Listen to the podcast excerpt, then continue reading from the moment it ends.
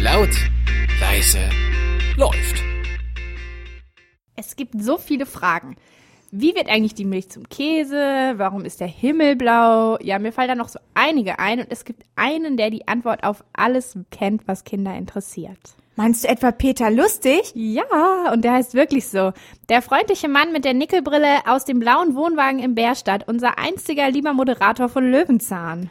Aber das hieß noch gar nicht immer Löwenzahn. Das hieß nämlich mal Pusteblume. Auch wenn ich mich da jetzt nicht so genau dran erinnern kann. Heute ist er mittlerweile schon 77 Jahre alt und leider, leider verließ er im Jahre 2005 krankheitsbedingt dann die Sendung.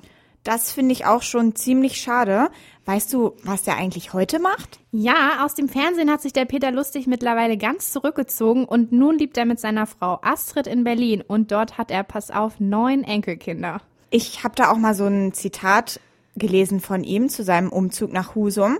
Und zwar sagt er selber, dass ältere Menschen den Doktor oder auch die Apotheke und vielleicht auch mal die Kneipe einfach gerne zu Fuß erreichen.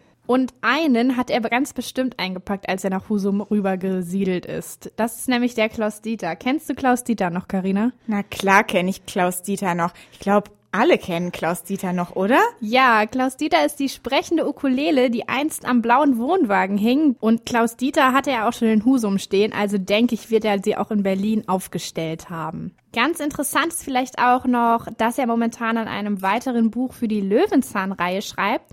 Und zwar fokussiert sich das auf das Thema Evolution. Also ich stelle mir das vor wie schon zu Löwenzahnzeiten, dass er am Schreibtisch sitzt und ja, seine Haare die werden ja wahrscheinlich auch nicht mehr und seine Augen auch nicht besser. Und ja, seine Latzhose, die trägt er auch im echten Leben. Das war also die After-Fernsehgeschichte, sage ich mal, von Peter Lustig. Ja, er hat ja auch einen gebührenden Nachfolger gefunden, aber Karina und ich sind uns einig, niemand mhm. kann ihn ersetzen. Ja, und hier bei Ernst FM gilt ausnahmsweise nicht abschalten. Nein, nicht abschalten.